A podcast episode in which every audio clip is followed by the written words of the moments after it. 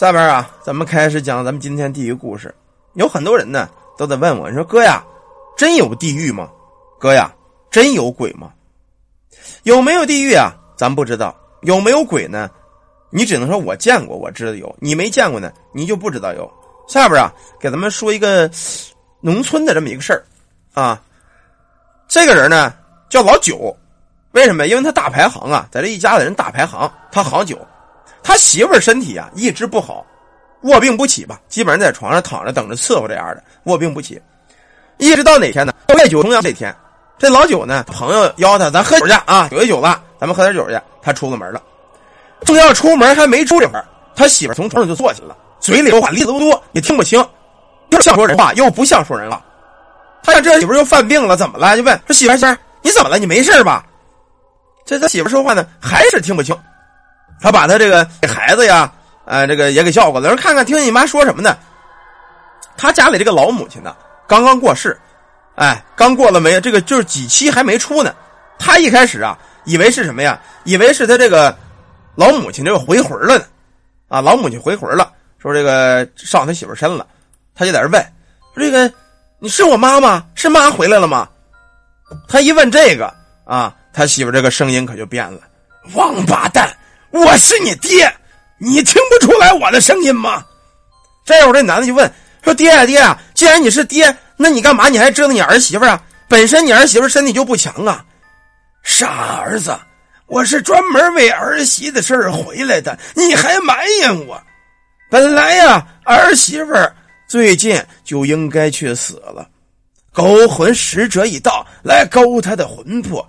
为首的呢是咱们原先当村的一个老乡亲，他这个人呢生前有点功德，最后呢在地府做了鬼差。我呢说了很多的好话，让他放了儿媳妇，又允诺他给他送礼，请他吃饭，这样呢他才答应我。所以啊，我许诺他的礼物，你尽快捎给我，请他吃饭这个事儿也得一定要办。他儿子一听这也害怕了，说：“爹呀，这个你能看见，我看不见，怎么给他送礼？”你呀，现在去买些香烛纸马，到门口去烧一烧，他们就能收着了。听完之后呢，这男的赶紧也不出去喝酒去了啊，赶紧到外头买这个纸啊，买这个金钱呐、元宝啊，到这梆梆一顿烧。烧完之后呢，过了一会儿，他又问他媳妇儿：“爹呀，走了吗？”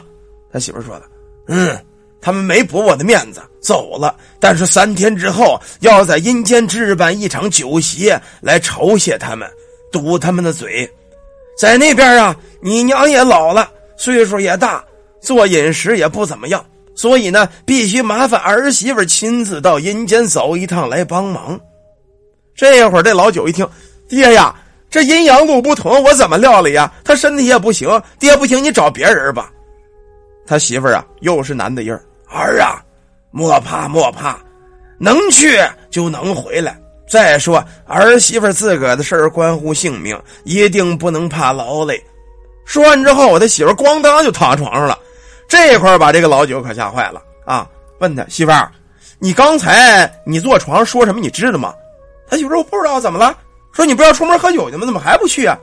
这男的一听是真事儿，为什么呀？因为他媳妇确实一点不知道，确实他死去的老爹啊，为他媳妇这个性命回来上了他媳妇身跟他交代这些。过了三天之后啊，这老九跟他媳妇说：“ 跟他媳妇这个正说话呢啊，他媳妇啊看着这个老九，看着看着呢，吃着饭的功夫，他媳妇说话又变了，怎么变？变男的了，说什么呀？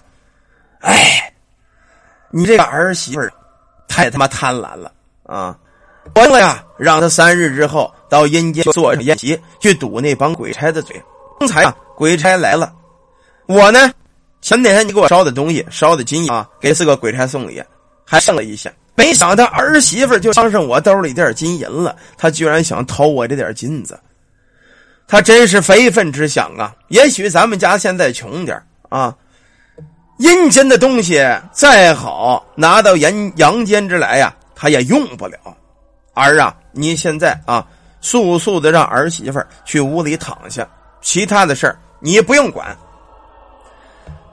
说着啊，这女的又正常吃饭了。说：“行，是吃饭吃饭。”他说：“你别吃饭了啊，咱爹刚才来了，你现在是要命的事儿，鬼差要锁你魂了，咱爹在那边给送了礼了，现在需要你去阴间，给他们做一场饭，做一场酒席，也就是宴请这四个鬼差，堵他们嘴。你现在呢，什么都别想，躺在屋里，啊，上屋里你去睡觉去。结果这个女的呢，听他爷们的，就跑到屋里了，上屋睡觉去了。睡着之后，等再睁开眼呢，他就发现他不是在这个阳间了，不是在这屋里睡觉了啊。他看见谁了？看见他婆婆了，看见他公公了。这会儿啊，他公公领着他来的这么一个大屋子，这屋子挺华丽啊，装修的特别好。在这个门厅这儿呢，坐着四个人，在这喝茶呢。有一个他也认识，好像是当村啊以前死了的一个老头啊，他们当村以前死的这么一个人，他也认识。点了个头呢，他父亲带他上了后厨了。你不用亲自下厨，我这自有人干，有童男童女服侍。你在这坐在那儿指挥。阴间喜欢东西啊，都要丰满的，所有的食物一定要盛得满满的。你只要盯住这个事儿就没问题。我呢去客厅陪着阴差聊天这会儿呢媳妇答应了，进了这后厨啊，在这坐着看着什么呀？有这么俩小姑娘，啊，俩小姑娘在这做饭。做这个饭呢，做饭之前呢，怎么盛怎么做，都问他，说这个少奶奶，你看我们这个东西怎么做呀？啊，这个怎怎么弄啊？都问他，都请示他啊。然后呢，他看着把这个一桌子席全做完了，酒也准备好了，端上去之后，他父亲呢，就是他这个公公，陪着这帮人在这喝酒，啊，端起酒杯之后啊，跟这四位说：“四位，四位，多谢四位给我个面子，这事儿啊，还劳烦大家。”来，我敬咱们大家伙一杯啊！说完了，一饮而尽。这会儿，其中他们村以前死那个老头在这坐下说：“哎呀，就是他爹呀！这个事儿你可得保密呀，一旦让上面知道，我们可得受处罚呀！”啊！最后，老头啊，把这四个全给灌多了，灌多了之后，又往这衣服里塞了很多的金元宝。这四个喝完之后，晃晃悠悠走了。